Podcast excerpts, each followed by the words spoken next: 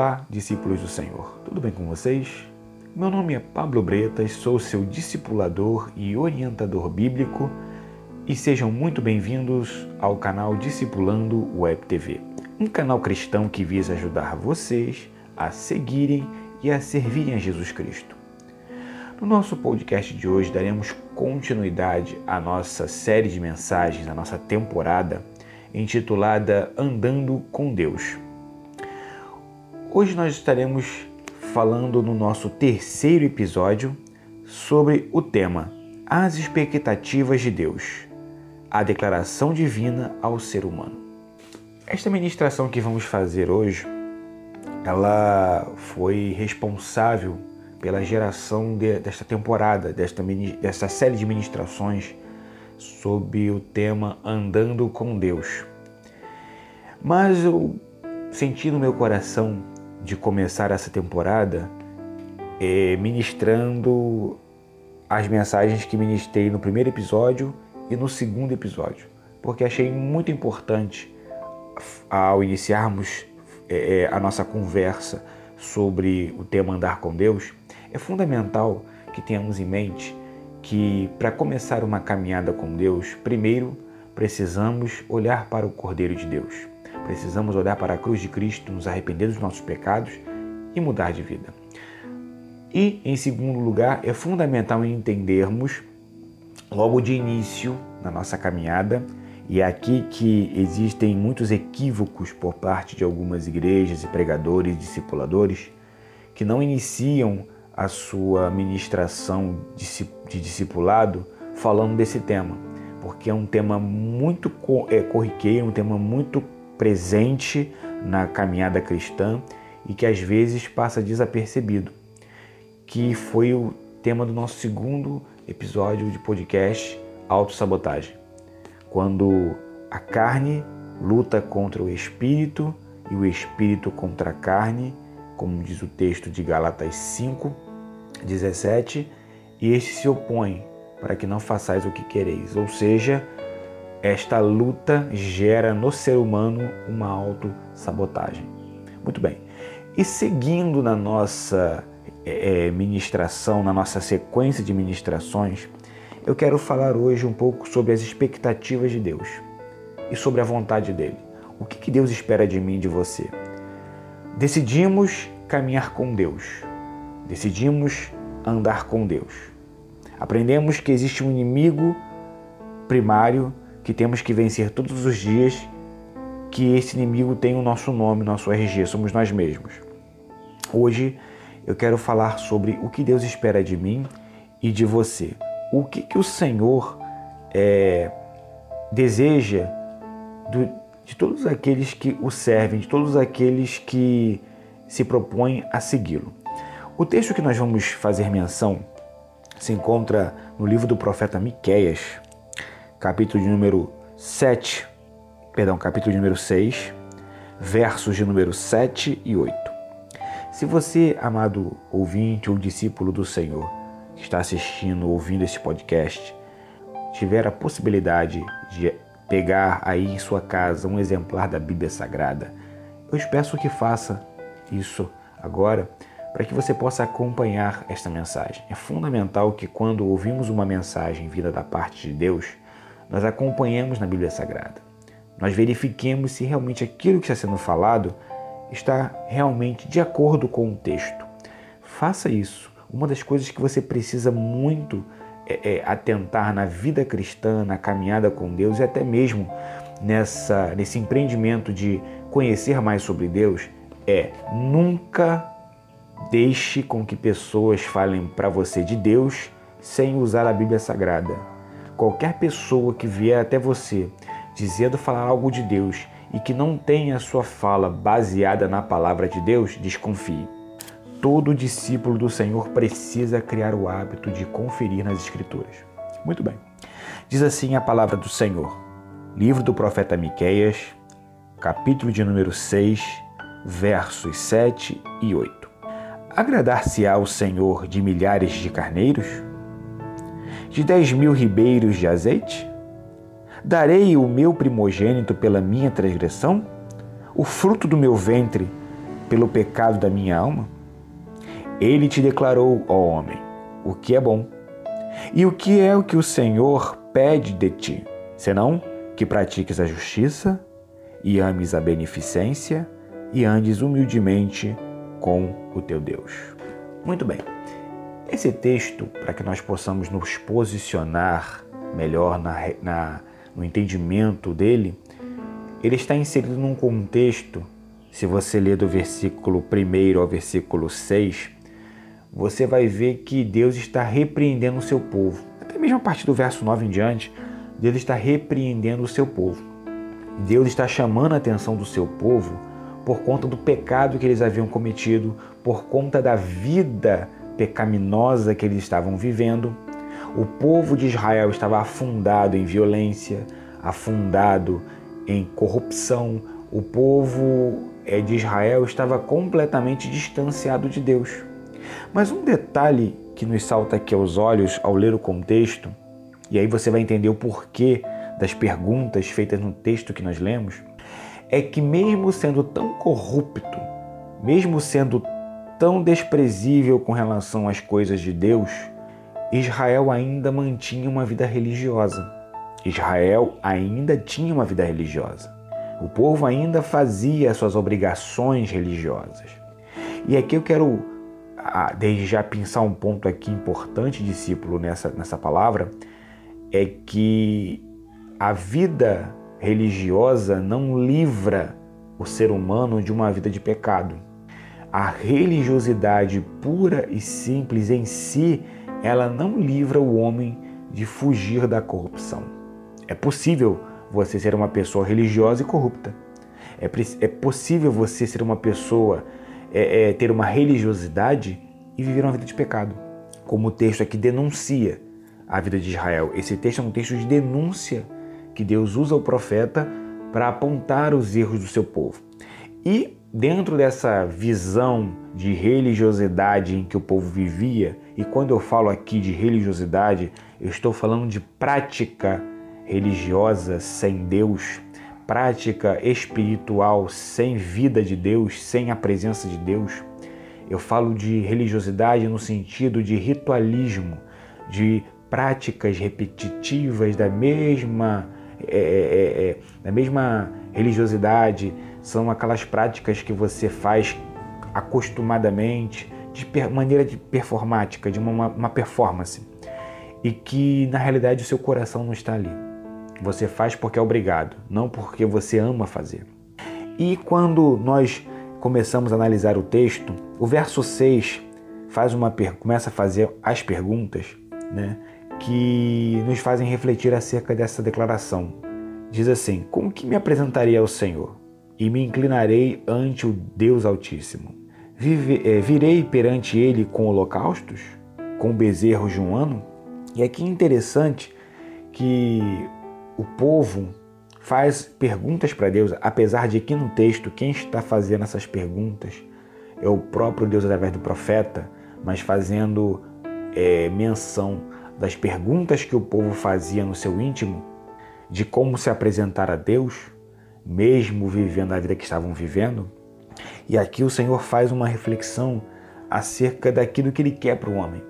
Aqui ele faz uma declaração, mais especificamente no verso 8, ele faz uma declaração ao homem. Ele traz às claras aquilo que ele quer para o homem. E o que, que essa declaração de Deus ao homem consiste? ela consiste de três expectativas básicas. Três expectativas básicas que Deus espera do ser humano, na conduta humana, que objetivam estimular o ato de sacrificar. Trazendo para o nosso contexto aqui, essas três expectativas visavam levar, estimular o homem à prática do sacrifício no Antigo Testamento.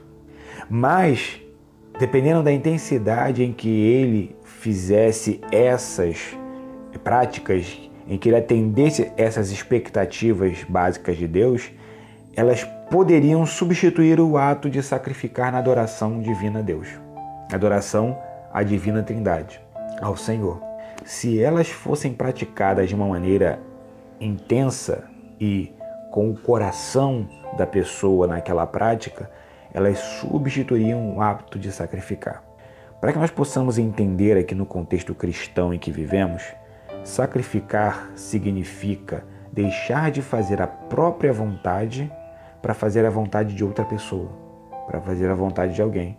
Então, nesse caso, sacrificar aqui, no texto que nós estamos lendo, fala de oferecer holocausto, oferecer cordeiros, oferecer animais. Mas no contexto que nós vivemos hoje, da graça, representa o ato de deixarmos de fazer alguma coisa que nos agrada para fazer a vontade de Deus.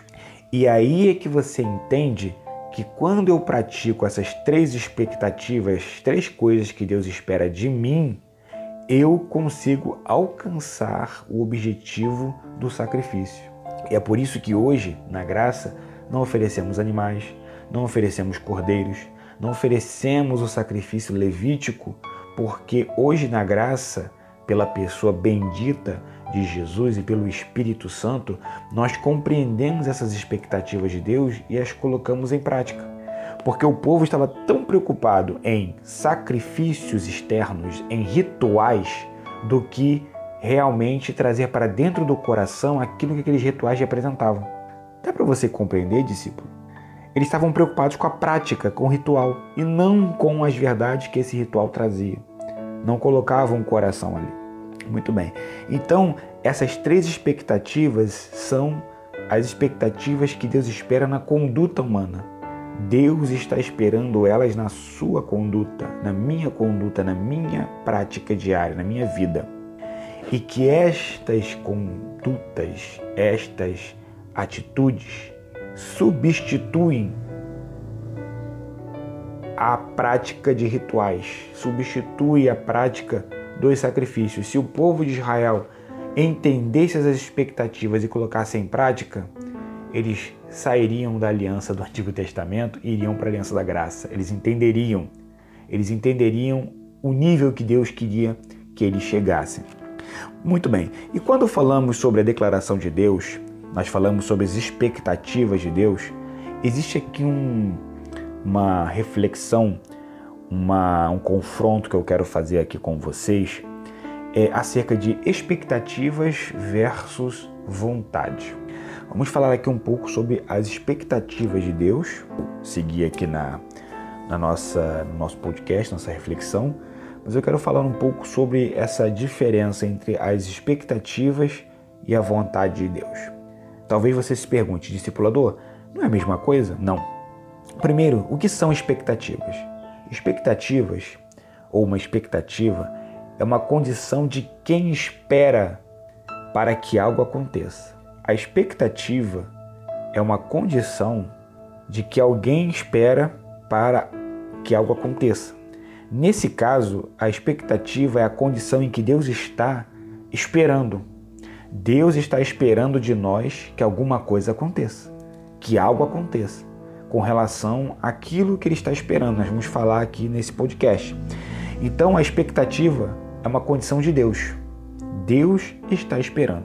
Em contrapartida, a vontade é uma deliberação, é uma decisão tomada que uma pessoa expõe para que seja respeitada, para ser feita.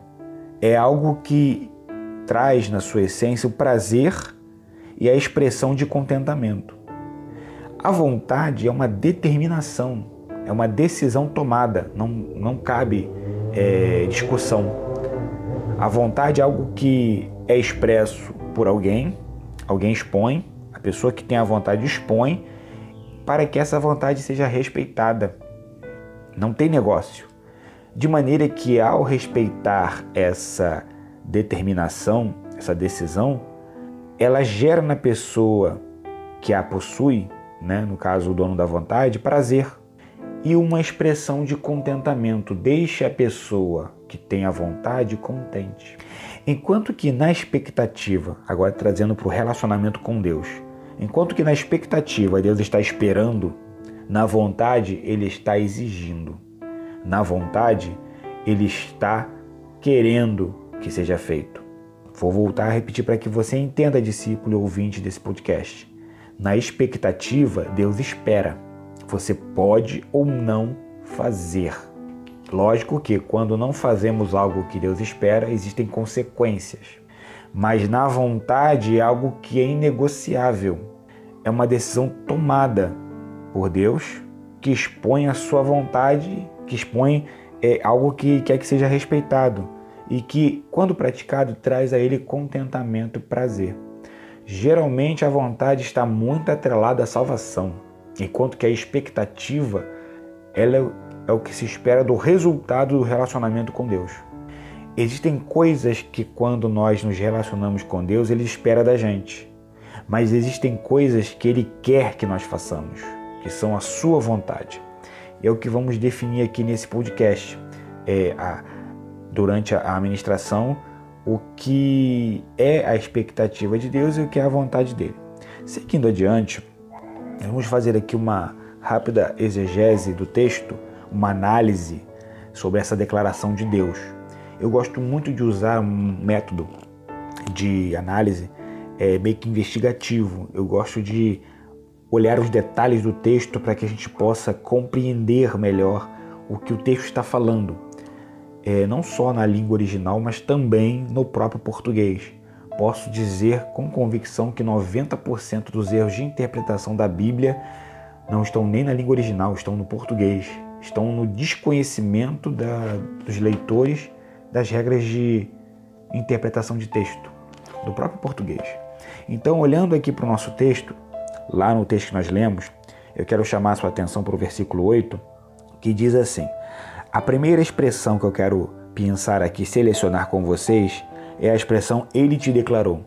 O profeta está dizendo para o povo, para os seus leitores, que Deus declarou. Ele te declarou.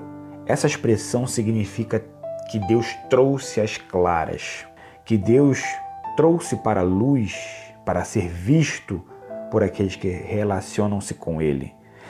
Deus trouxe as claras. Como discipulador? Através da Bíblia Sagrada. Toda revelação da vontade de Deus e as expectativas de Deus estão na Sua palavra. Então é fundamental que você entenda que se você, discípulo, quer esclarecimento para a sua vida e para a sua caminhada cristã, você não tem que procurar profetas, você não tem que procurar pessoas, você tem que procurar a Bíblia Sagrada para que Deus traga às claras aquilo que Ele quer para a sua vida. Então o texto diz que Ele declarou, Ele te declarou, trouxe às claras. E continua dizendo o texto, ó homem, o que é bom. Então esse, essa declaração que Deus faz é uma declaração à humanidade, ao ser humano, a todos aqueles que se aproximam dele para se relacionar. E o que ele declarou? Primeiro, o profeta diz, nos traz aqui nessa revelação uma grande verdade sobre a revelação de Deus, sobre a declaração de Deus. Ele diz que o que foi declarado é o que é bom. Em outras palavras, o que é agradável a Deus, o que é agradável a Ele. Porque diz o verso 7. Olha, a olha só o que está se falando no verso 7. A pergunta que se faz no verso 7. Agradar-se ao Senhor de milhares de, de carneiros? A pergunta no verso 7, que deu origem à resposta do verso 8, é que como vamos agradar a Deus? De que maneira Deus pode ser agradado? Ele vai se agradar com milhares de carneiros? Com milhares de sacrifícios de carneiros? Vai se agradar de 10 mil ribeiros de azeite? Porque o azeite fazia parte de em alguns sacrifícios em Israel. Deus vai se agradar de azeite, que ofereçamos azeite na, na oferta de, de manjares, nas ofertas de comunhão. É isso que Deus quer? Carneiro, azeite, coisas materiais? E ele continua dizendo: Darei o meu primogênito pela minha transgressão. E aqui ele falando sobre sacrifício. Eu vou oferecer, aqui o profeta entenda, discípulo e ouvinte, que aqui ele está usando uma figura de linguagem exagerada, porque Deus não aceita sacrifícios feitos por homens, com, em que a vítima seja um ser humano vivo. Não. Ele está dizendo o seguinte: vou dar o melhor que eu tenho de mim. E aqui é a figura do primogênito, primeiro gerado do meu ventre, a primeira cria da minha força, eu vou dar para ele no lugar do meu pecado? O fruto do meu ventre pelo pecado da minha alma?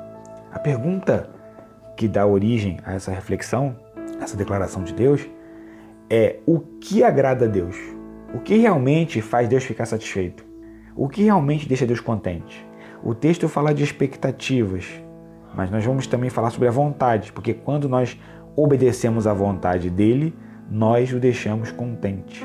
A obediência é o segredo para aqueles que querem se relacionar com Deus. Você quer mexer o coração de Deus? Seja obediente. O que é bom, agradável a Ele, verso 7. E que faz bem a essência humana. Eu desafio a qualquer crítico da Bíblia Sagrada, a qualquer pessoa que, que critica Deus, a me dizer aonde está registrado na Bíblia em que uma das vontades de Deus ou a vontade de Deus fez mal ao ser humano. Não estou falando de não agradar, estou falando de fazer mal à essência humana. Pode desapontar, como falamos no podcast anterior, a minha essência, a minha natureza humana corrompida, mas não faz mal à minha natureza no modo geral. Então, quando o texto diz que declarou ao homem o que é bom, ele está dizendo que declarou aquilo que é agradável a ele e que faz bem à essência humana, que faz bem para mim e para você. E a pergunta que nós fazemos aqui no texto, ao olhar para a referência bíblica, é a seguinte: uma pergunta de retórica. Porque todas as vezes que o Senhor faz essas perguntas na Bíblia, são perguntas de retórica. Por que, discipulador?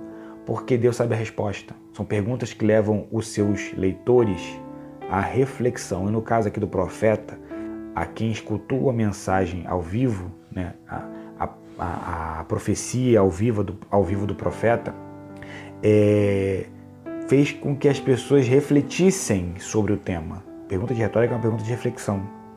Ele faz uma pergunta: E o que é que o Senhor pede? Ou em outras versões, o que é que o Senhor requer de ti? Verso 8. E o que é que o Senhor pede de ti? É uma afirmação.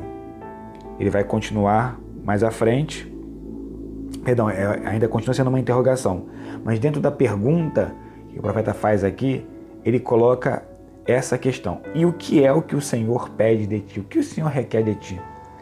Quando nós empreendemos andar com Deus, a primeira coisa que temos que fazer é o que, que Deus espera de mim? O que, que Deus pede de mim? Precisamos entender quais são as expectativas de Deus. E o texto responde. Basicamente, o texto resume aqui quais são as três expectativas básicas de Deus para o ser humano, tanto no Antigo Testamento quanto no Novo. A mensagem é a mesma. Se você ler a Bíblia Sagrada, você vai entender essa demanda. Essas três expectativas de Deus aqui também fazem eco no Novo Testamento. O texto diz: O que, que ele pede de ti? Diz o verso número 8: Senão, aí vem, senão que. Aqui eu quero fazer uma observação. Esse senão que traz a ideia de nada além de que. Deu para você compreender? Essa expressão que ele usa aqui, senão que, quer dizer o seguinte: nada além de que. Deus, nas suas expectativas, é simples. Deus não espera nada mirabolante de nós. Deus não espera nada é, é impossível de nós. Ele espera coisas simples. Três coisas simples. Quais são? Primeiro, que pratiques a justiça e ames a misericórdia, ou, em algumas versões, como essa que nós lemos, beneficência, e andes humildemente com teu Deus. Repito as três expectativas de Deus: que pratiques a justiça, e ames a misericórdia ou a beneficência, e andes humildemente com o teu refletir um pouco sobre esse, esses dois textos.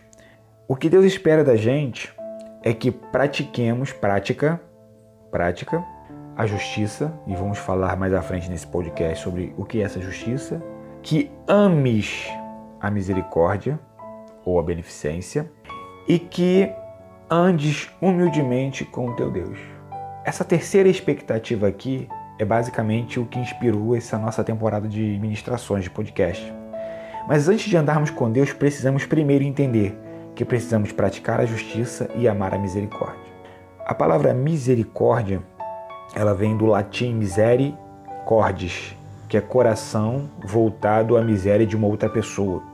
Amar a misericórdia é amar o sentimento de olhar para o necessitado e se colocar no lugar dele, a misericórdia, de uma maneira geral, ela usa de um pouco de empatia, ela se coloca no lugar do outro de maneira a ajudá-lo a sair daquela, daquele estado de miséria. E por que, que Deus ama? Deus quer que nós amemos a misericórdia. Porque Deus ama a misericórdia. Porque se você não sabe, discípulo e ouvinte deste podcast, foi a misericórdia o sentimento que moveu o coração de Deus a projetar o plano de salvação. A misericórdia que leva com que Deus não consuma a cada um de nós. É o fato do coração de Deus estar voltado à nossa miséria, a nosso, nosso estado de miséria diante dele, que nos fez com que ele nos resgatasse, não porque merecêssemos alguma coisa, mas porque este sentimento de misericórdia que ele teve por nós fez com que ele, através da graça, nos concedesse, pelo favor imerecido que nós não merecíamos, nos concedesse salvação. Então tudo partiu dele, tudo gira em torno dele. O que precisamos entender é atender às expectativas dele. E no quesito misericórdia, ele quer que nós amemos a misericórdia e andemos com Deus. E uma coisa interessante é, sobre essa questão, me recordo aqui agora o livro do, de Josué, capítulo de número 7, do verso 1 ao 33, que conta o episódio de Acã. E aqui esse episódio ele narra sobre a introdução e a ocultação do anátema, ou numa linguagem mais simples, do maldito, daquilo que Deus condenava, do condenável, né, por Deus dentro de sua casa e as consequências trágicas que isso fez acontecer. Voltando, linkando essa mensagem à mensagem anterior, do, do, do segundo episódio, quando nos relacionamos com Deus, precisamos entender que vida com Deus é sinônimo de separação, é sinônimo, é sinônimo de não se envolver com o pecado. Porque quando vemos o episódio de Acã, Acã cobiça algo quando eles invadem a cidade de Jericó. Ele cobiça algo, pega para si, introduz dentro da sua casa, da sua vida íntima, da sua particularidade e oculta aquilo que era condenável por Deus.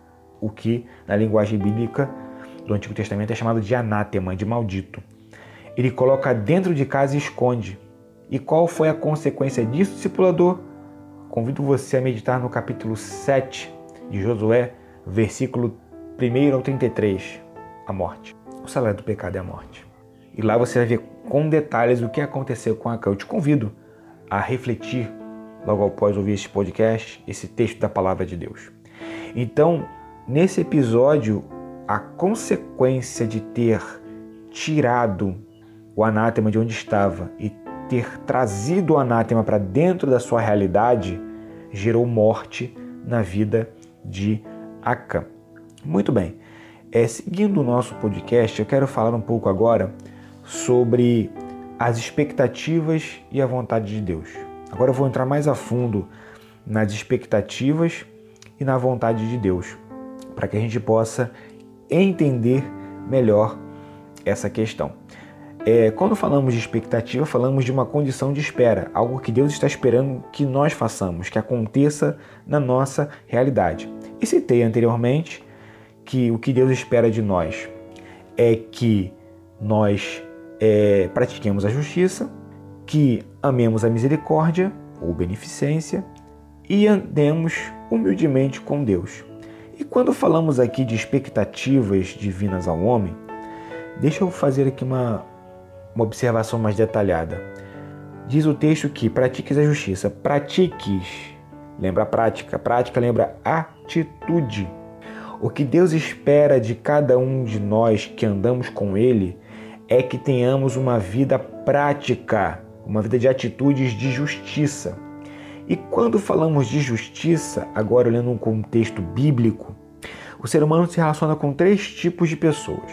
Anote isso aí para que você possa refletir.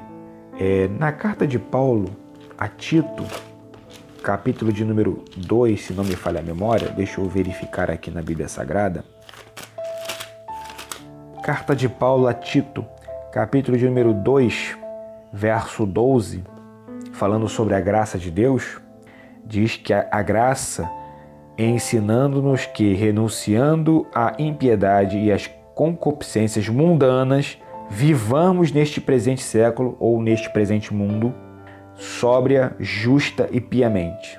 Sóbria fala de sensatez, fala de relacionamento consigo mesmo, relacionamento pessoal, que eu chamo de relacionamento pontual. É você se relacionando consigo mesmo. Justa, justamente, é relacionamento, que é o que nós estamos falando aqui, justiça, relacionamento entre você e o teu próximo. É o relacionamento do ser humano com as pessoas que o rodeiam. É um relacionamento social. O que se espera no convívio social de alguém que anda com Deus é justiça, para que a gente possa entender. E piamente. Piamente, a palavra pia no latim significa andar de maneira santificada, andar com Deus, de maneira reta, de maneira não vacilante. Então aqui vemos três tipos de relacionamento um homem, do ser humano. Primeiro deles, pontual, relacionamento dele consigo mesmo. Segundo, justiça, relacionamento social entre o homem e o seu próximo, as pessoas que o rodeiam.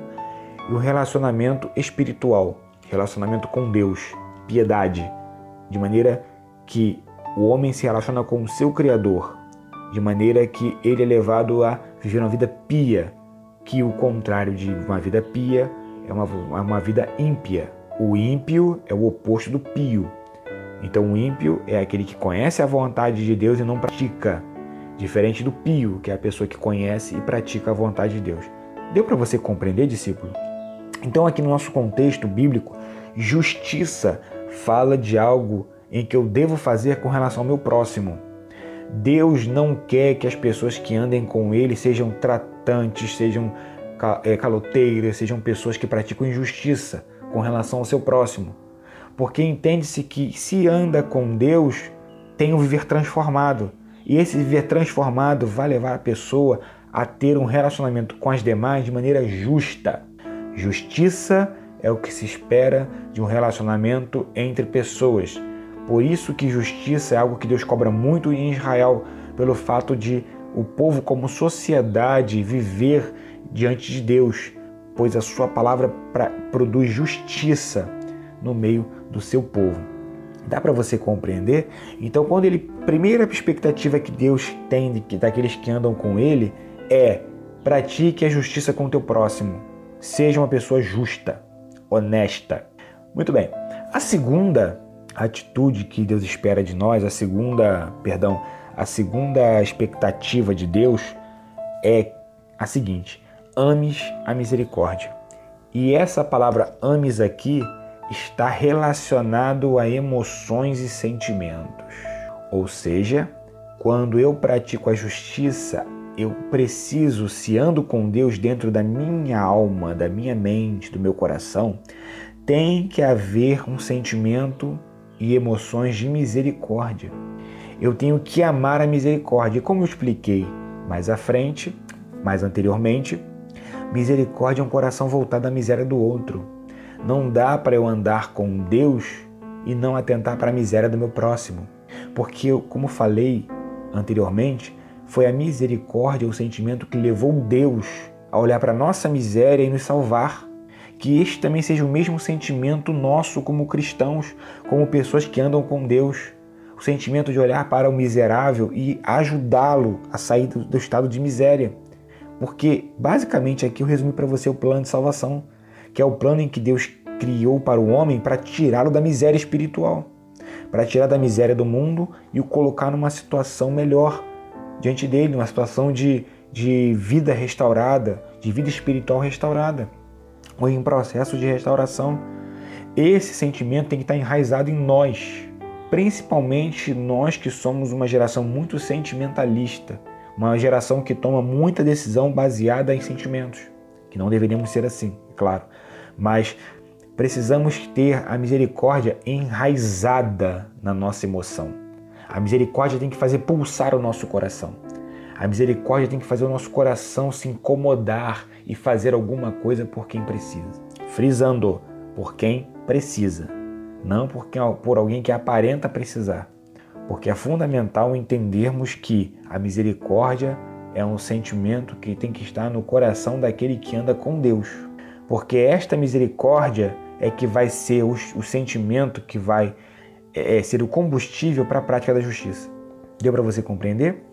E a terceira expectativa aqui, e antes de falarmos da terceira, um detalhe que eu esqueci, é que essa emoção e esse sentimento de misericórdia, ele somado à prática da justiça, ele leva à terceira expectativa, que é andes humildemente com o teu Deus.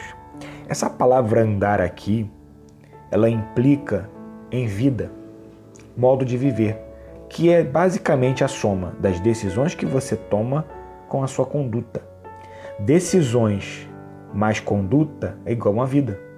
Então, andar com Deus aqui é uma vivência, é um conjunto de decisões que eu tomo e a conduta que essas decisões resultam é que vai caracterizar o estilo de vida que eu vivo.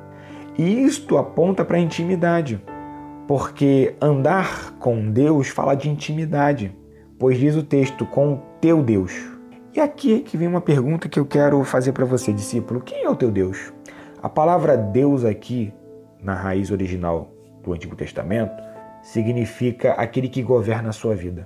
Quem governa a sua vida? É o Senhor Todo-Poderoso? Ou é algum pecado de estimação? Ou é alguma prática que você ainda tem e que precisa ser tirada? É, quem é o teu Deus? O Deus que eu estou falando aqui é o Deus da Bíblia Sagrada. É o Senhor Jesus. Precisamos entender isso porque às vezes estamos servindo a deuses errados.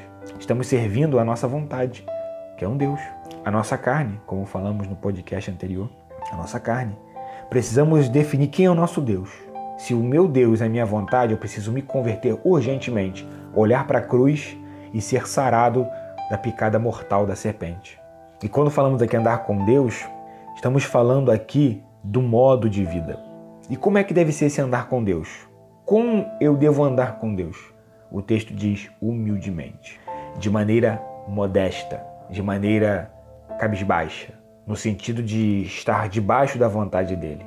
E, e, e olhando esse texto, uma coisa que me salta aos olhos na palavra usada aqui no, no hebraico para essa expressão é que dá a ideia de que andar humildemente com Deus é andar com Ele sem reclamar, sem questioná-lo, de submeter-se à sua vontade, de obediência mesmo com conhecimento de causa uma submissão à vontade dele, algo que é feito com o coração. Andar humildemente com Deus é andar sem questionar. Por que eu estou falando, batendo nessa tecla? Existem muitas pessoas que dizem que andam com Deus e reclamam demais, questionam Deus. Senhor, por quê? Para quê? Senhor, por que aconteceu assim, assado? E muitas vezes, por questionarem tanto, deixam de fazer a vontade dele. Aprenda, Deus vai te fazer passar por situações para melhorar a sua vida. Porque diz a Bíblia em Romanos 8:28, todas as coisas contribuem para o bem. Então, se o que você está passando hoje, a dificuldade que você está passando, está te causando dor, não reclame, é para o seu bem. Deus está tratando da sua alma, da sua vida. Louvado seja Deus. E uma coisa interessante que nós precisamos entender aqui é que as duas primeiras expectativas dizem: pratiques a justiça e ames a misericórdia. Justiça mais misericórdia leva ao prazer espiritual. Prazer aqui me refiro ao sentimento. Prazer é a alegria, é a manifestação física da alegria. alegria é um, é um sentimento que nós temos dentro do nosso coração, da nossa mente, é um sentimento. Quando esse sentimento repercute nos nossos hormônios, no nosso corpo e produz hormônios específicos de prazer, de, de, de sensações boas, esse tipo de alegria que repercute no corpo é chamado de prazer. Então, quando eu falo de prazer aqui espiritual, eu falo de um prazer oriundo do espírito do humano que repercute no corpo, que repercute em saúde na vida do ser humano, que somados à intimidade nos leva ao primeiro amor, que na expressão em Apocalipse no grego, protoágape, o amor da prioridade. O amor que prioriza o Senhor acima de tudo. O amor que coloca Deus no seu lugar, lugar de exclusividade, lugar de único. E quando falamos aqui de humildade, deixa eu frisar aqui uma coisa para você sobre humildade. porque é uma palavra que é muito falada na igreja, mas poucas pessoas entendem essa palavra. Humildade não, andar, não é andar maltrapilho, não é andar se comiserando, não é andar se fazendo de vítima, entenda? E aqui vai uma dica, discípulo: todas as pessoas que você conhece que se fazem de vítimas são pessoas arrogantes e soberbas.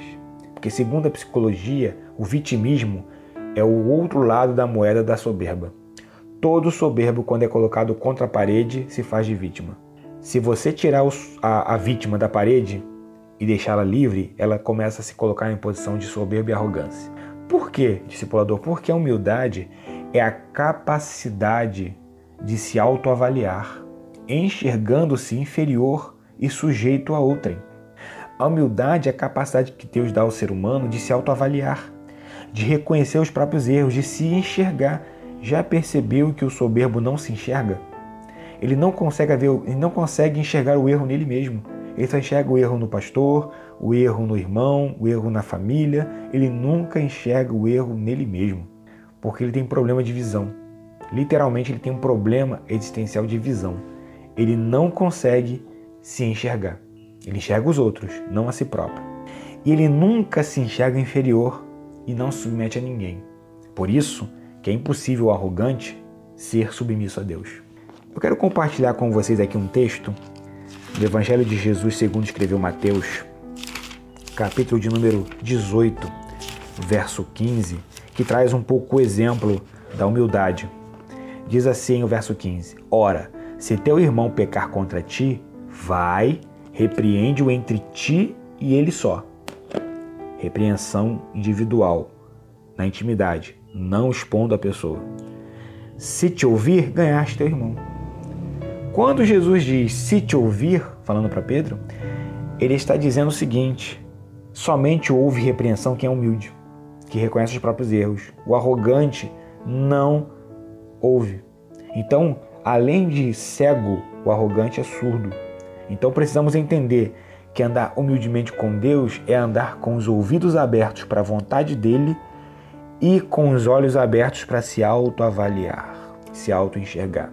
Outro texto interessante, Amós 3,3 diz: Andarão dois juntos se não houver entre eles acordo? De acordo fala de humildade. Não tem como duas pessoas andarem juntas se não houver acordo entre elas. E você pode perceber que toda pessoa arrogante não entra em acordo com ninguém, porque todo arrogante quer ser maior do que o outro.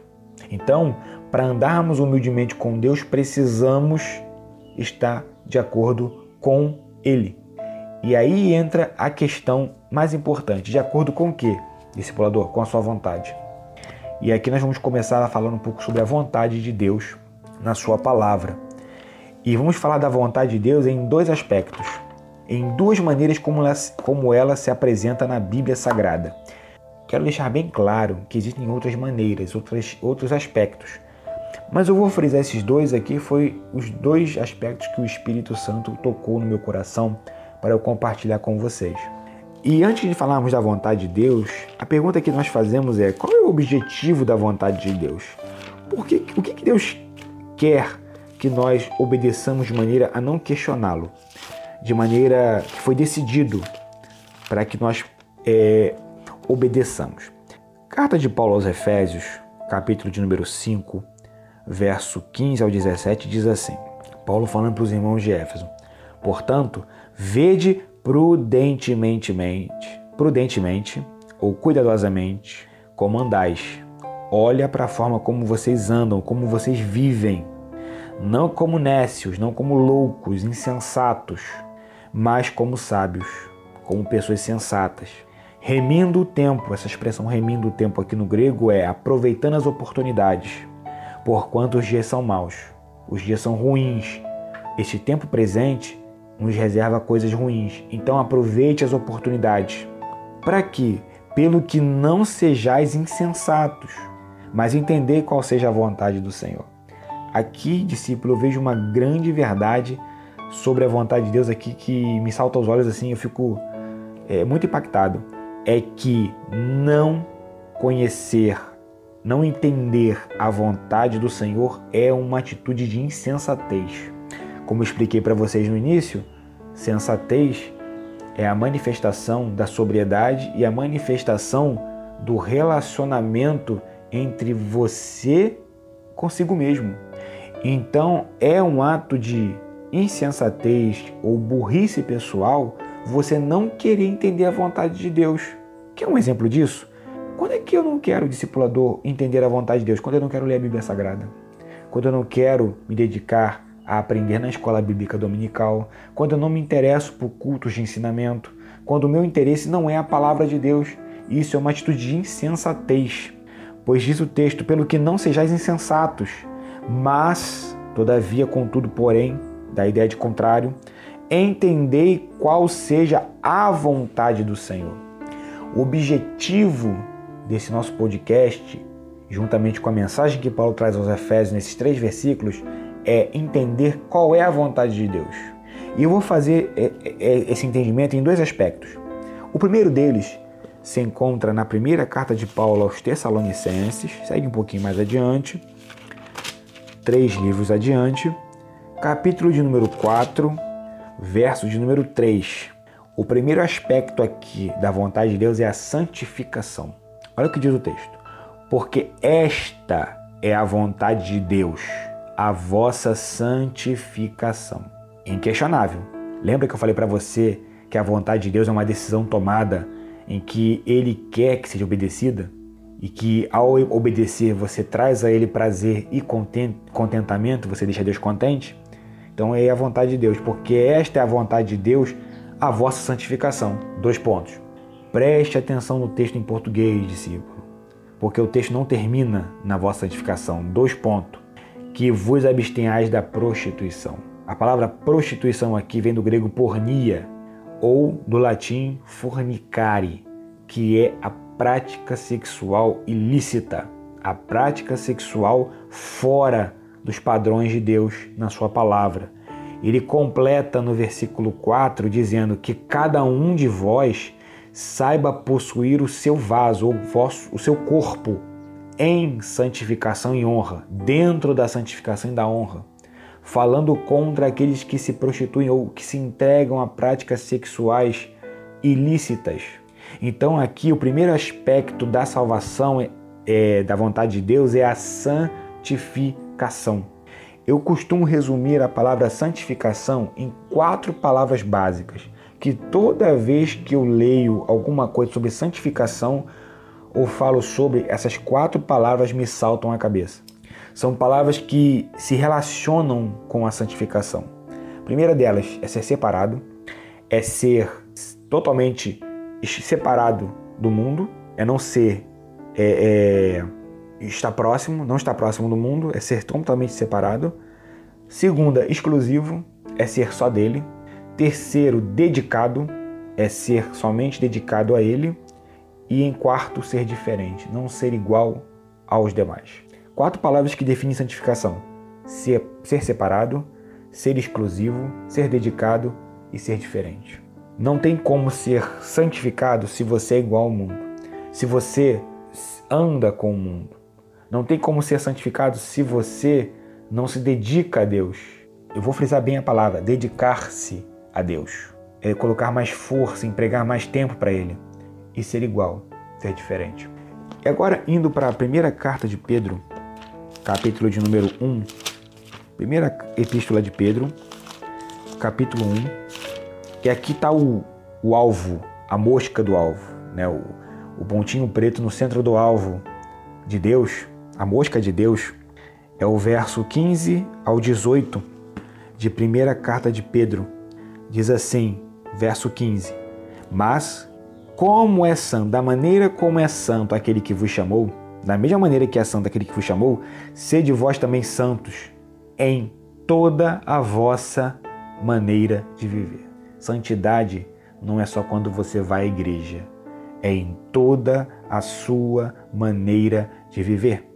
E por que razão? Qual a razão disso? Verso 16: Porquanto escrito está, está escrito. Sede santos, porque eu sou santo. Está escrito. Levíticos, se me fala a memória, capítulo 20, verso 7 e 8, diz que, e o 19 também, fala sobre, assim como é santo que ele vos chamou, sede vós também santo. Deus dizendo para Israel: sede santos, porque eu sou santo. E um detalhe: quando Deus diz isso para o povo, Ele está dizendo o seguinte: eu vou morar no meio de vocês. E assim como eu sou santo e limpo, eu quero que vocês sejam santos e limpos. Porque para eu me relacionar com vocês, é necessário que vocês se limpem, numa linguagem humana, que vocês se purifiquem, porque eu, eu cheiro bem, eu, eu, eu sou perfeito, eu sou santo e vocês fedem, vocês o pecado faz vocês cheirarem mal. Então santifiquem-se, limpem-se. Querem se relacionar comigo? Separem-se do mundo. Separem-se do pecado. Para nós entendermos a colocação de santidade.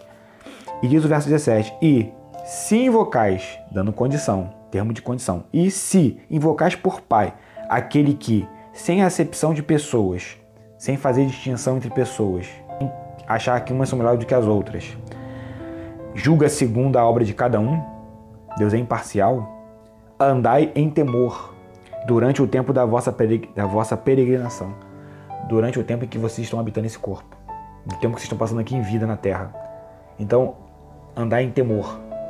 Se Deus que julga, julga, sem, julga de maneira imparcial, sem preferências, então temam. Você quer agradar a Deus?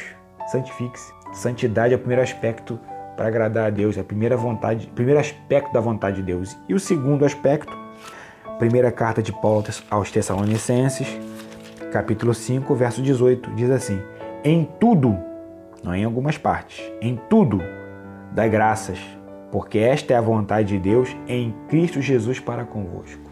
Paulo está dizendo: em tudo agradeçam a Deus, sejam gratos. O segundo aspecto da, salva, da vontade de Deus é a gratidão. Deus não se agrada de filhos ingratos. Por quê, discipulador? Eu tenho que ser grato a Deus em, todos, em todo o tempo. Romanos 8, 28. Porque todas as coisas, boas ou ruins, contribuem para o bem. Tudo o que acontece na minha e na sua vida contribui para o bem daqueles que amam a Deus. E quando eu somo santificação e gratidão, eu obtenho como resultado o andar humildemente com Deus. Quando eu confronto santificação mais quando eu coloco, somo santificação mais gratidão, eu tenho como resultado andar humildemente com Deus. Eu tenho uma pessoa que, além de se separar do mundo e de fazer a vontade dele e de torná-lo contente, agradá-lo, é alguém que é grato, é alguém que anda humildemente com Deus. E para nós encerrarmos nosso podcast, já está bem cumprido, nós falamos nesse nosso podcast sobre. Fizemos uma análise sobre a declaração de Deus, né? E no Tópico 2, nós falamos sobre as expectativas e a vontade de Deus. Falamos do que Deus espera do ser humano e falamos a diferença entre as expectativas de Deus e a vontade dele. As expectativas é algo que não só Deus espera de nós, como também os, aqueles que estão à nossa volta, que sabem que servimos a Ele, que andamos com Ele, esperam de nós. Mas a vontade é algo que Deus quer de nós, algo que Ele eh, respeita em nós que Ele quer que nós façamos para agradá-lo. Que nesta, neste dia você possa ter sido abençoado nesse podcast, você possa refletir sobre esta ministração, você que empreende andar com Deus e colocá-la em prática. Não adianta você escutar esse podcast, se emocionar com a palavra e não colocá-la em prática. Se você realmente quer andar com Deus, coloque ela em prática. Pratique a justiça, ames a misericórdia e ande humildemente com Deus. Entenda que a vontade dele para com você é a santificação e a gratidão. Eu citei aqui alguns versículos para não deixar o vídeo mais extenso sobre a santificação e expliquei para você, discípulo, o que, que Deus espera de nós com relação à santificação e com relação à gratidão. Que você possa aplicar isso na sua vida de maneira que Deus possa acrescentar cada vez mais intimidade, porque a Bíblia Sagrada diz, e aqui eu encerro este podcast, no Salmo de número 25, um salmo que eu acho muito lindo e traz uma revelação assim grandiosa acerca da comunhão do Senhor. Verso 14 do Salmo 25 diz assim: O segredo do Senhor é para os que o temem ele lhes fará saber o seu conserto. E na versão Almeida Revista Atualizada diz que a intimidade do Senhor é para os que o temem. Se Deus nesta manhã ou neste dia, nesta tarde ou noite, não sei qual horário você vai estar ouvindo este podcast, está revelando para você a sua vontade, as expectativas que ele tem sobre você e a sua vontade, é porque o que Deus quer com você é um relacionamento íntimo. Deus quer revelar os seus segredos e o maior de todos os segredos é a sua vontade. Ele está te revelando neste dia. Então, coloque em prática, seja íntimo de Deus e que você possa nessa caminhada andar junto com o Senhor em acordo com a sua palavra. Que Deus em Cristo te abençoe. Convido você que está ouvindo esse podcast, se não nos segue aqui no Spotify, que você possa nos seguir. Também te convido a se inscrever no nosso canal no YouTube, no canal Discipulando Web TV. Coloca lá a pesquisa. É, por enquanto nós não estamos colocando ainda vídeos devido a um problema técnico que nós tivemos, mas já foi resolvido e acredito que dentro em breve vou estar gravando vídeos para colocar lá administrações, até mesmo vídeos de ministração desta série que vão se complementar com os podcasts, vídeos que eu vou colocar lá que serão podcasts também. Então eu te convido a se inscrever lá, também acessar a nossa página Discipulando Web TV lá no Facebook, nos seguindo lá, estaremos também compartilhando bastante vídeo lá. Que Deus possa te abençoar, discípulo e discípula do Senhor, nesta caminhada rumo ao céu. Que Deus em Cristo te abençoe e aqui eu me despeço. Fui.